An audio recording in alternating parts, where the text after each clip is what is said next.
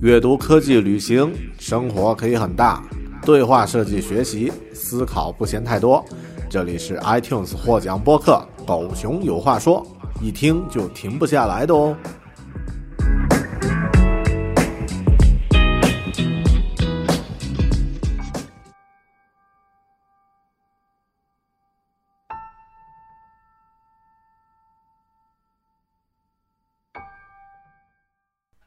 Hello，你好，欢迎收听独立知识型脱口秀《狗熊有话说》（Bear Talk），我是大狗熊。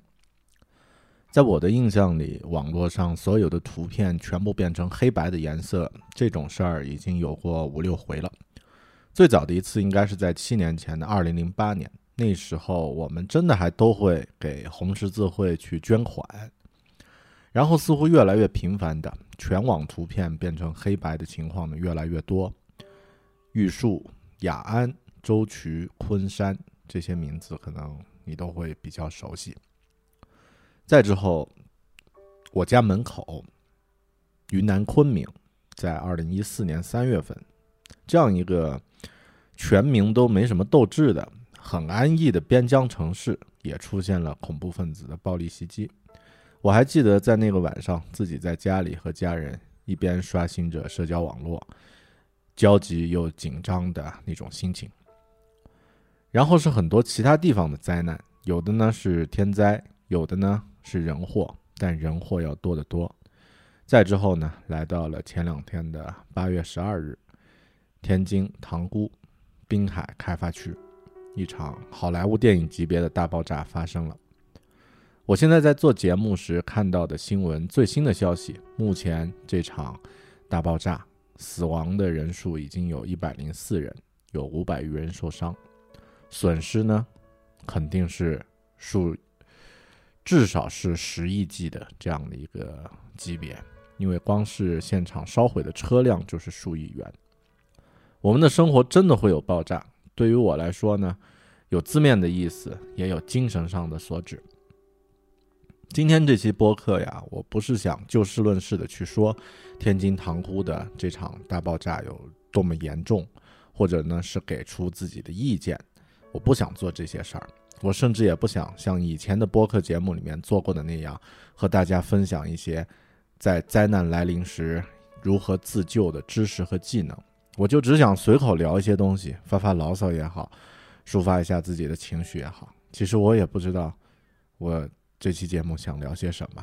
这是一期突发的，就像大爆炸一样突然而来的节目，没有什么准备，没有提纲，没有稿子。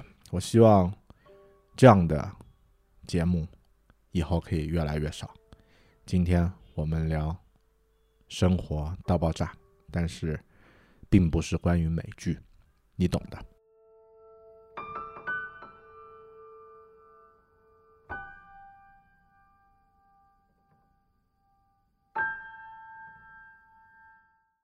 我刚刚在看网易新闻的专题，是关于中国城市的大爆炸。虽然我们知道，在这种时候呢，嗯，媒体的这个信息有拉拉杂杂，有真有假，但是关于以往的回顾呢，应该还是比较真实的。这样一看，其实我们的确活在一个，嗯，很容易发生灾难的这个世界中。其实天津这场爆炸当然并不算是第一次，虽然它是最严重的一次，但是在我们的这个国家呢，其实发生过很多次。在二零一四年十二月三十一号，在广东的佛山呢，有一场这个呃工厂里面发生爆炸，死了十七，死亡十七人，三十三人受伤。然后呢，在这个离我们最近的呢是二零一四年八月二号这一个时间呢，其实可能还有很多人记得住，但是在现在这个社交网络信息更新如此快的时代呢，我们记忆力都越来越差了。这一次在江苏的昆山，一个车间发生了特别重大的铝粉尘爆炸事故，死亡一百四十六人，一百一十一人，一百一十四人受伤。经济损失达到直接经济损失三点五一亿元。在之前呢，在二零一二年二月二十八号，河北石家庄那这个一个啊化工厂发生爆炸，死亡二十五人，四人失踪。在山东青岛，二零一三年十一月二十二号，中石化的管道原油泄漏，然后呢，在暗渠引发火花爆炸，六十二人死亡，一百三十六人受伤。其实我的印象中，对这样的一场事故，其实印象并不是太具体，不知道是因为媒体没有报道，还是其他的什么原因。在二零一零年七月二十八号，南京，在南京的一个塑料塑塑胶厂呢，发生了这个丙烯管道泄漏爆燃这样的一个事故，二十二人死亡。在二零一零年的宜春，黑龙江宜春呢，烟花厂发生爆炸，三十四人死亡，三三人失踪。然后，二零零九年七月十五号，河南偃师固县镇也一样，一个化工厂发生爆炸，十吨氯苯发生爆炸，四十公里内有震感，爆炸呢导致七人死亡。二零零八年八月二十六号，二零零八年是一个比较多难的一个年代啊，一个一个一个年份。广西的宜州市，一个化工厂发生爆炸，二十人死亡，六十人受伤。然后在之前的二零零五年十一月十三号，吉林中石化，吉林石化公司发生爆炸，嗯，阻塞循环不畅的问题，八人死亡，六十人受伤，并引发了松花江水污染的事件。二零零四年重庆这个事件听起来特别恐怖。重庆四月十六日，二十二零零四年四月十六日，重庆天元化工总厂氯气泄漏，后面呢这个液氯储罐爆炸，九人失踪死亡，十五万人被疏散。驻于某解放军某部呢，动用火箭炮和坦克等武器呢，将氯气的储气罐销毁。然后，在一九九三年呢，深圳清水河也是发生一个危险品仓库的爆炸，十五人死亡，还好没有。然后也是连也有连续爆炸，幸亏呢没有波及油气库，直接损失二点五亿元。就是这样的一些一些各种各样的爆炸事件。我想说，其实所有的爆炸的这种灾难都是人祸呀。如果说地震，或者像再宽泛一点，像大雨这种灾难，都可以还抱怨一下老天。那么像工业生产中产生爆炸，这都是人害的呀。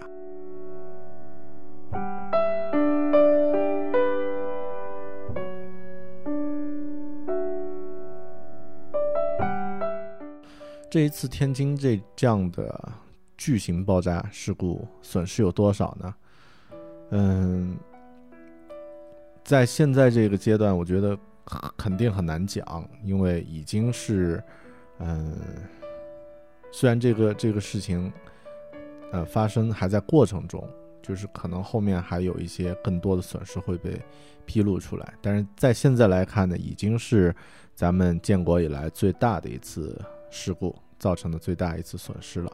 那到现在呢，一百一百零五人的这个一百零四人的这个死亡，嗯，五百多人的受伤，那么多家庭呢将要承受失去亲人的痛苦，还有受伤的这些群众，有一些可能会受到这个内伤，因为冲击波，在未来很长一段时间里面，他们肯定还会受到这个伤害的困扰。很多人有家不能回，家里。这个被炸毁，一片狼藉，断水断电，已经封锁。你现在有的呢，投奔亲戚，或者呢，在安置安置点呢寄居。当然，也有一些货品受到损害。你这些呢，当然是物资方面的损失，那还好。但是呢，这个损失也是巨大的。你比如说像，呃，那个网络上一张非常震撼的照片，就是。一排看不到边际的这个汽车仓库的车辆呢，全部被烧毁烧毁。那个是天津雷诺仓库的，一千五百台新车在爆炸中烧毁。你这样的话，这个损失呢肯定是数亿元。然后，更多的人可能会受到有害物质的、有毒物质的威胁。据说一些，因为我们没在现场，不能妄加判断，但是。现场的这种空气爆炸受到的影响呢，一定是巨巨大的，还不要说里面的一些剧毒的这个氰化钠啊这样的一些物质。那一旦地下水或者附近海域受到这些剧毒化学成分的影污染的话，你这个后果就更更加的严重，更难以想象了。嗯，说到这里，其实我作为。一个喜欢电影的人呢，我不想把这个话题聊那么沉重啊，但偶尔还是我们穿插一下这个其他的内容。不知道大家都看过《哥斯拉》这样的电影吧？啊，虽然它是一个好莱坞或者说是一个日本人创造出来的一个生物，那其实呢，就是因为受到了核放射污染这样的一些影响呢，才诞生了一个恐怖的怪兽，然后呢，大家和它作战。或者我们说哥斯拉有点远，你不如说一下，嗯，韩国的这个汉江怪物这样的电影，其实也是可能会被我们创造出来的生物。其实人也是特别恐怖的生物，因为我们在面对大自然做出这样的一些折腾，其实最终折腾的是咱们自己，对吧？大自然其实不在乎，人在这样的一个巨大的生态系统中只占到很小的一部分，不是我们去。威胁到大自然，而是当你实在是太过分的时候呢，大自然一个响指，我们的所有生活就要重新归零。不管对你来说那些重要的事情有多少，它都会被这样的一个声音呢重新开始。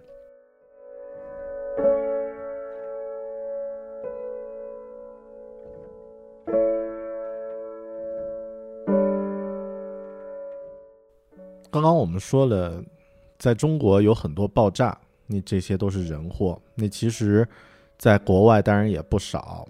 我印象里面最让人印象深刻的一个人祸呢，其实在我们隔壁，隔壁的邻居就是这个印度。因为其实发达国家也有啊，比如说像日本的核泄漏呀，然后美国、欧洲的以前的一些。几十年前的一些事故，但是，一呢，那些事情可能离我们太远；还有呢，发达国家不要比了，越比心越寒。不如咱们看看旁边的这个和我们同样处于第三世界国家的印度。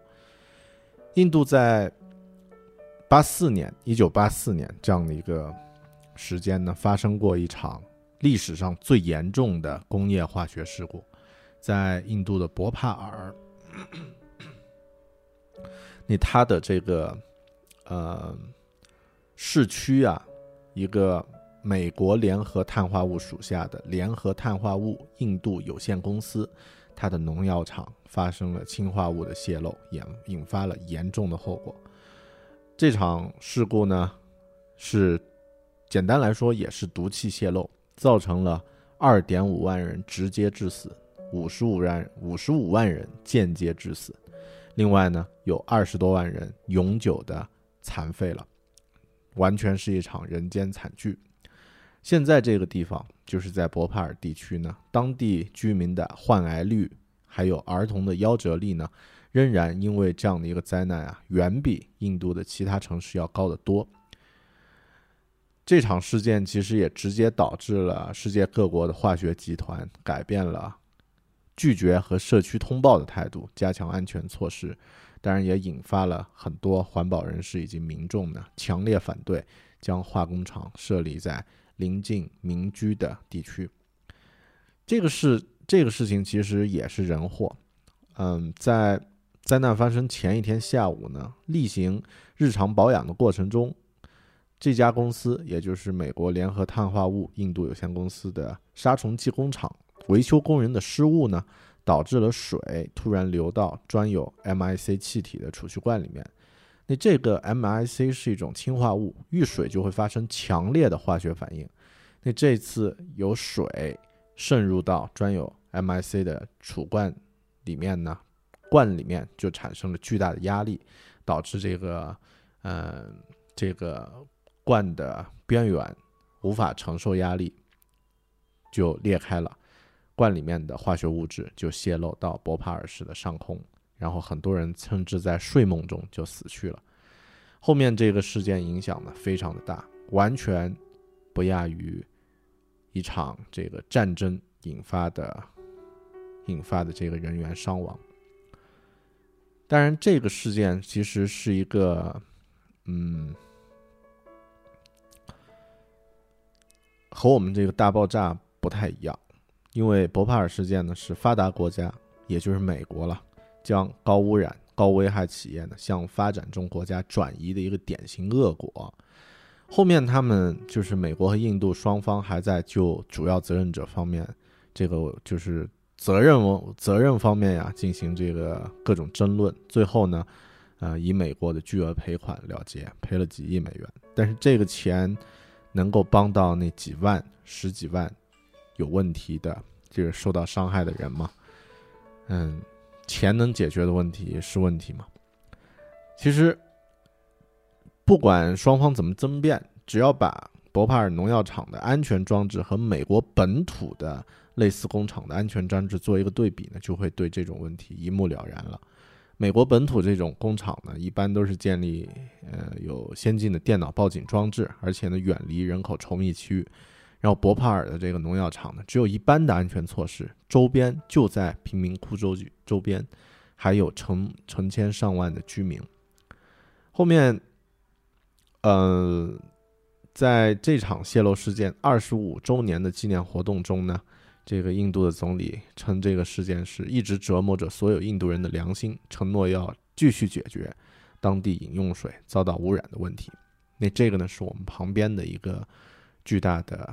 这个灾难发生在我们旁边的国家，虽然在发生的时候呢，离我们还好像还很远，三十多年前，但是就这样的一场灾难，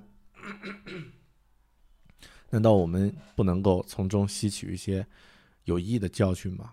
这样的一个天津的大爆炸，它当然不会是平白无故产生的，一定是有一些具体的原因导致最后出现这样的一个不可逆的后果。你到底这些原因在哪里呢？我们的质疑在哪里呢？嗯，但我觉得我在一个播客节目里面这样去聊一些质疑，并没有什么卵用。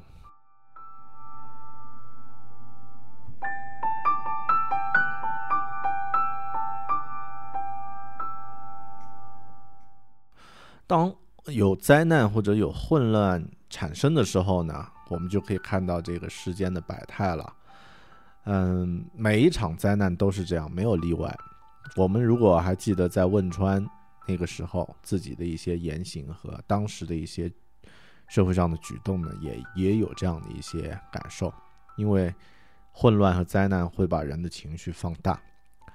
但是这一次天津的塘沽爆炸呢，也出现了很多，嗯，有好事儿也有坏事儿，有我们看到的那些。勇敢的消防队员去做救援，也看到了一些普通的老百姓互相自发的帮助，但这个不是我想说的重点。那我们也看到了一些事件的丑态，比如说在微微信里面卖爆炸视频的，十块钱一个爆炸视频，他也好意思啊。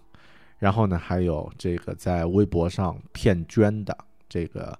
啊，通过微博打赏来骗取大家捐助的这样的一些、一些、一些恶人，当然也有一些好像不是那么太严重，但其实也非常的，嗯，这个后果也非常差的，嗯，造谣，然后传播，甚至是自己生产一些谣言、谣言来骗取这个大家的转发流量。也有一些这个营销事性的事件，但这些呢，我觉得都是每一场灾难，或者说不管是在国内还是在国外，都会有这个有人就会有这样的情况，你是避免避免不了的。混乱的时候就会有乱局，在混乱和冲突下呢，人的特性，也就是人性的部分呀，宝贵的部分，好的部分呢会被放大，而那些丑恶的也会同样，但是丑恶的呢会被见证，同这个好的那些东西一样，就像我们看电影一样，电影《泰坦尼克号》在沉没的时候呢。你可以看到那些握着手相拥、共同赴死的老夫妻，也可以看到那些还在演奏着音乐的乐手，用自己的演奏出来的音乐来留给自己最后的那段时间。也有组织妇女群众、妇女儿童上船，自己失去了逃生机会的乘客。据说，大部分的这个泰坦尼克上面的这个。呃，是呃，死去的这个乘客呢，其实都是这个成年男性，也就是说，成年男性把更多的求生机会呢让给了妇女和儿童。那这个事情其实是，嗯，让我们非常感动的一件事儿。人性可以被灾难放大，也可以被灾难洗涤。其实我真的不知道，如果这种灾难真的就发生在我的身上的时候，我会怎么选。我甚至也有可能像汶川地震时那个范范范跑跑范什么范美忠一样，只顾着自己逃生。我觉得也难说哈，但我真的希望自己能够做出一些不后悔、不惭愧，以后可以对着小孙子去吹嘘的选择。其实，在去年昆明的恐怖分子袭击火车站，造成了很多人。这个伤亡死去的这样的一个灾难发生之后呢，我第二天去了这个嗯昆明的这个市中心广场上去献血，已经有很多人在那儿排队了，有数百人吧。反正我等了大概三四个小时，才最终献上了一点自己的血血。对我来说，这是其实是一种仪式。我当然看过网络上的一些说法啊，说血液在血站呀不一定的能够正确的被使用，然后呢也有什么保啊保质期等等等等，甚至还有一些未经证实的说法啊，说这个被浪费了，如何如何被拿去卖啊什么的。但这对我来说是一个仪式，不是对他们的，这是对我来说我要去做的一件事情。如果我因为一些不确定的否定，不确定的可能呢，就去停止正确的行动，那么我也就变成了自己最讨厌的那种人。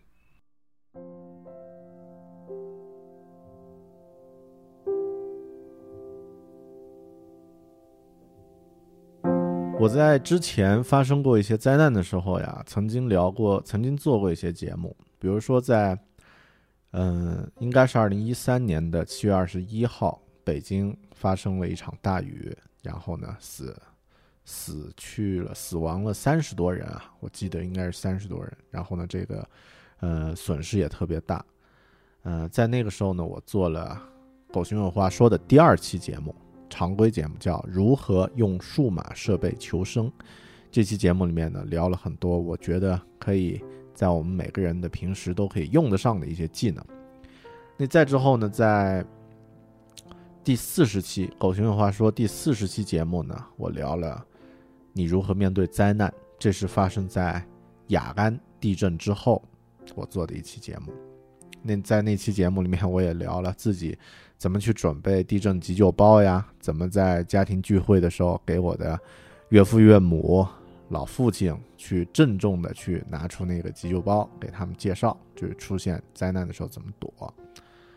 然后呢，我在二零一四年三月份，也就是昆明发生这个恐怖袭击之后呢，我也做过一期节目，叫做第八十九期，叫做《我家门口的恐怖袭击》。在这几期节目里面呢，我都有很认真的和大家分享我自己的自救方案。但这次天津事件之后呢，我失望了，甚至可以说我绝望了。二零一二年，昆明曾经有过 PX 项目的这个立项的反对，但最终这个项目在强大的执行力量下被执行了。我作为个体，当时已经尽力去抗争，然而并没有什么卵用。嗯，这就是我们面临的一个现状。而现在，这种像天津爆炸这种越来越大的灾难级数呀，已经超出了我的想象力。我从小没有想过自己的生活会出现这样的一些可能性发生在自己的身边。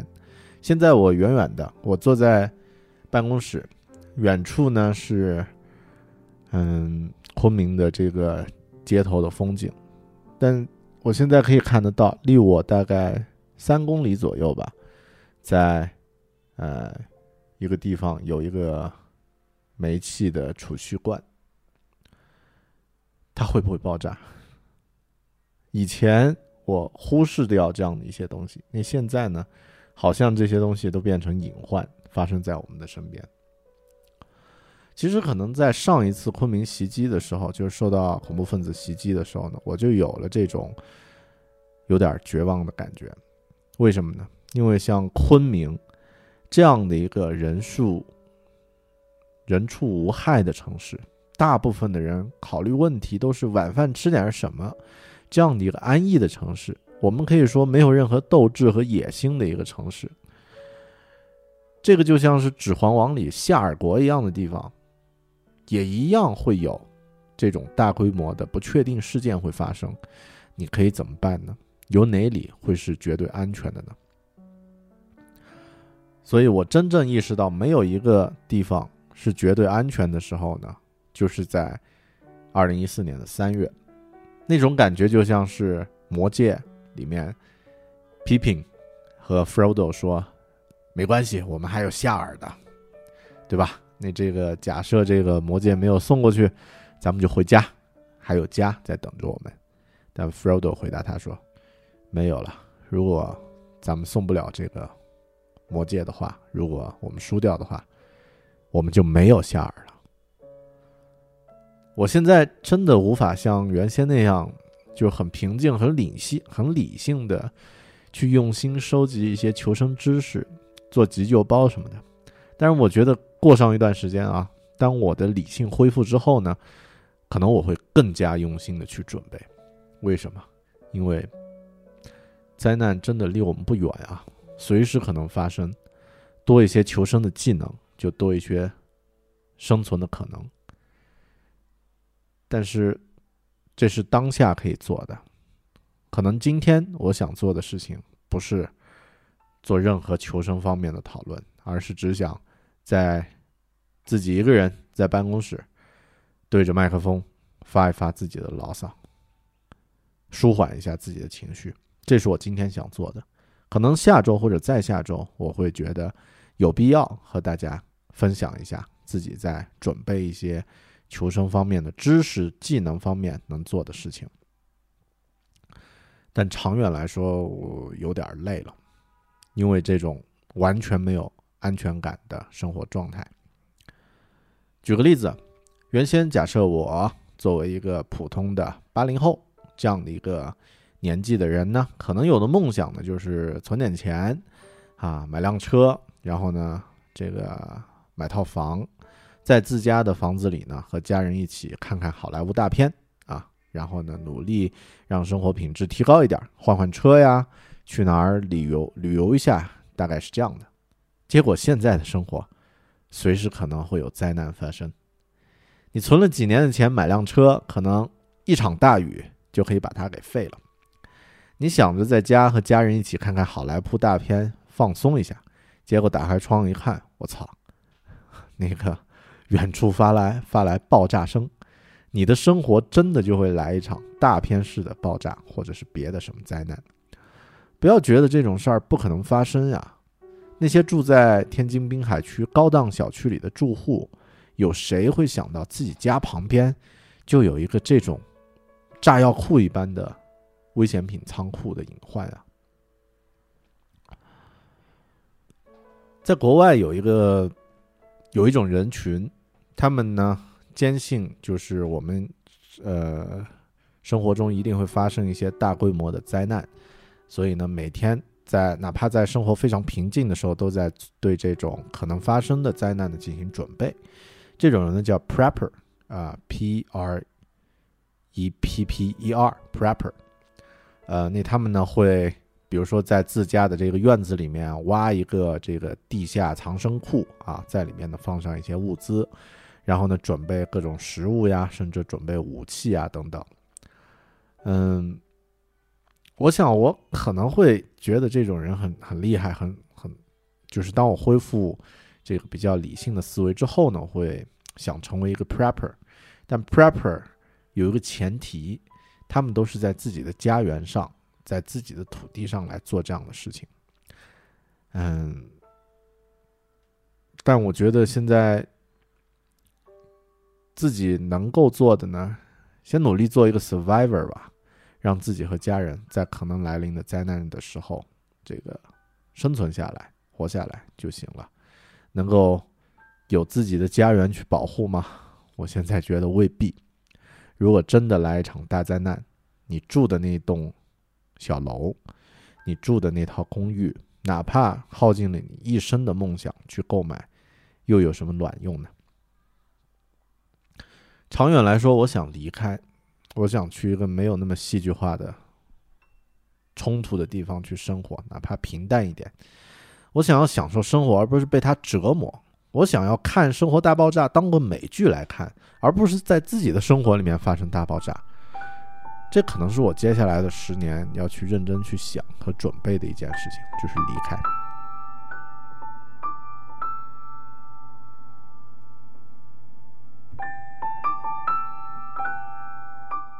我在前天写了一篇微信的文章，叫做《不要让迷雾变得更浓》，这是我自己在这一次。这个天津大爆炸的时候的一些经历和心路的历程。那首先呢，我们看到了在灾难产生之后的一些嗯震惊，然后激动、气愤啊，各种各样的新闻充斥着我们的社交网络，有关于消防队员的，有关于刚刚说的那些丑恶的东西，也有一些这个让人呃目瞪口呆的一些新闻。当然也有一些更多的谣言，还有一些这个伪造的一些东西。其实我在去年就是昆明，嗯，火车站的这这样的一个袭击之后，第二天我去献血，然后上百人在排着队。当时呢，我自己亲历了一个谣言，什么呢？我的前面排队的前，呃，这个前后都是人，我们就在那儿静静的等待着啊。虽然人多呢，偶尔和自己朋友这个。这个聊聊天啊，队伍慢慢的往前走。我前面呢是一个，我还记得啊，穿一个红白格子衫的很帅气的一个小伙子，年纪大概二十多岁，也在沉默的等待着排队献血。后来到登记的时候，因为他在我前面嘛，我会我会看一下他的名字啊，因为都在一个表上，他填完我填。我看到他的名字是有四个字的维族名字，后面。好像因为什么原因他没有现成，是因为那个血型的问题。好像当时说急急需，嗯，B 型啊，AB 型等等，他的应该是 O 型或者什么的，就就那天已经满了，就没有现成，然后他就离开了，在我前面。后面我当呃受到这个事件，呃看到这个事件，我还发了一条微博，说这个，呃大家不要转化这个什么民族民族的这个呃。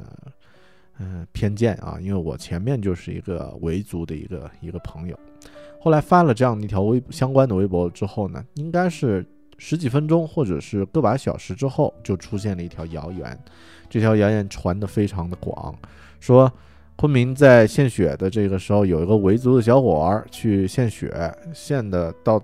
快到他的时候呢，转头对现场的所有人大声的鞠躬，说啊，这个鞠躬，然后大声的说对不起，啊，这个是我们的问题，如何如何啊，这个啊后后，当然这个是绝对是一个谣言，因为我就在现场呀，这个事儿就是我看到的呀，但这个谣言传的特别的广，这种谣言的传播呢，也符合很多人心底的想法，事情就是这样的，于是就传起来了，所以我们碰到灾难一定会有迷雾的。正确的做法呢是让信息尽量的去流通，但我们现在这个时代，你知道信息能自然流通吗？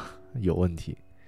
其实，嗯，前两天中午就是在，应该是在二十四号吧，八月十四、二十三号，中午吃完饭呢，呃，一个听友就留言说，呃，熊叔能不能帮他看一下有一段报道，你们知道的哪段报道啊？国外的一个电视台的报道的视频，有没有抹黑中国人？他不懂英语，不不太好判断。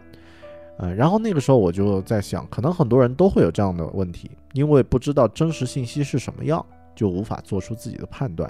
那要不我就尽力所能，我能听懂英语，我可以翻译，那我不如把这段视频翻译一下，让更多人看到，就可以做出自己的判断了。于是说干就干，我就连上这个 VPN 啊，然后呢，这个去这家网络，呃，这家这个 C 开头的电视台的网站，然后呢，找到了视频的原版，再用截屏软件把它录下来。这样当然会麻烦一些，但至少呢，是从源头获取信息嘛，更准确一些。压制好了以后呢，我上传到，呃，国内的这几家大型的这个视频网站等待发布。结果呢，全部几十秒的时间，所有的视频网站都发来的拒绝这个发布的这个提醒。再之后呢，我传了一下，我想了个办法，传到了国内一个，嗯。一个不需要审核用户自己上传短视频的一个一个平台啊，虽然只能传一分钟，但也不管了。你传上去，你过了十几分钟吧，三四十分钟的时间呢，这段视频被看了很多次之后呢，也被删掉了，而且显示是被作者删除的。这只是一条把原来呃新闻发布的视频加上了字幕的这样的一个视频，但所有国内的网站都不能发布。嗯，所以我当时写了这篇文章啊，大家可以在微信里面这个去我的微信号里面去看，叫呃不要让迷雾变得更浓。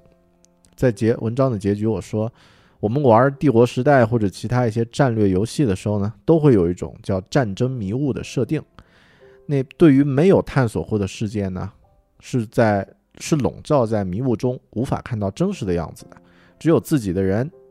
去到了现场，才可以把迷雾驱散开。灾难发生的时候呀，对于没有处在现场的人们，都面临看不见迷雾的困境。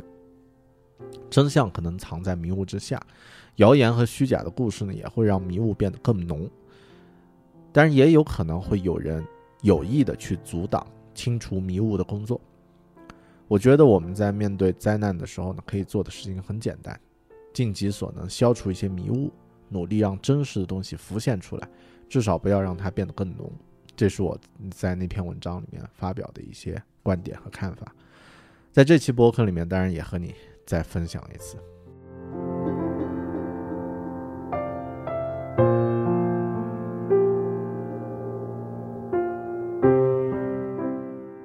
我也不知道这期节目会有多少人听，会有多少人真的以为这是关于美剧《生活大爆炸》的。我也不知道这期节目会有什么帮助，它其实没有什么帮助，因为没有告诉任何有用的信息，没有告诉你任何一些技巧和方法。我知道之后狗熊有话说的节目会回到普通的独立知识型自媒体播客的这个状态，每期呢和你聊聊书、电影、旅行或者其他科技方面的一些感受。但这期节目我真的有点迷惑。或者说，我在制作这期节目的过程中呢，有迷惑，也有一些害怕。我也经历了生活大爆炸，在看似已经很久之前的九幺幺九幺幺事件之后的，嗯，第二天吧，美国的著名脱口秀节目啊，《Daily Show with Stewart》。with John Stewart，就是囧斯图每日秀。第二天的节目呢，他专门做了一期没有台本的节目。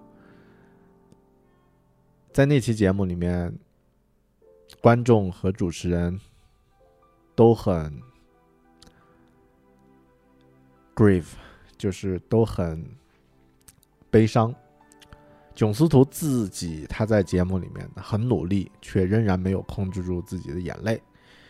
嗯，然后他试图逗大家笑，但是这个试图实际，嗯，比较失败。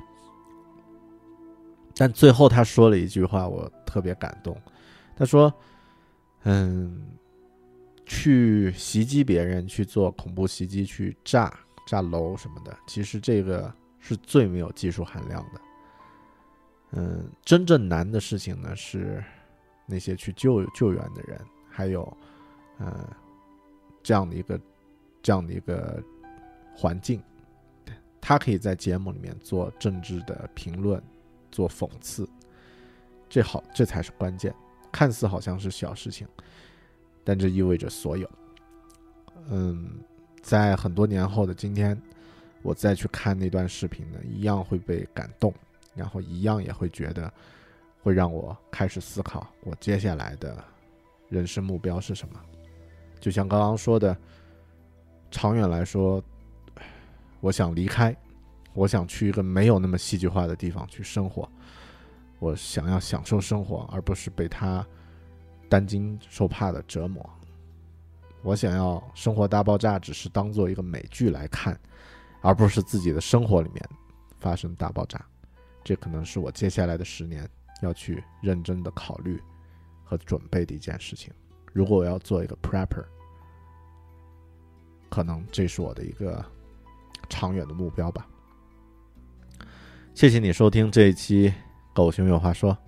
如果你对这期节目有任何感受和评论和体会的话，欢迎通过我的社交平台或分享，最好呢通过嗯微信公众号“狗熊有话说”啊 “Bear Big Talk” 直接评论或者留言就可以收到了。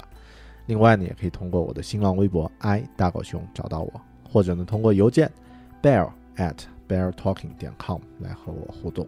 当然也可以记住订阅。狗熊有话说的，嗯，每周邮件周刊，把你的邮箱发给我，我会每周把我自己的一些心得感受和嗯思绪呢发给你。希望如果你是天津的听众呢，那祝你这个平安，你和你的家人呢平安。然后呢，请尽力嗯这个。Good luck 吧，就是尽量的保护自己和自己的家人。如果你，呃，是天津之外的朋友，虽然离天津很远，但是也请相信我们也可以对自己的生活做点什么。具体怎么做呢？看看其他的东西吧。我在这期节目里面就不说太多了。好的，祝大家都幸福平安，谢谢，咱们下期再见，拜拜。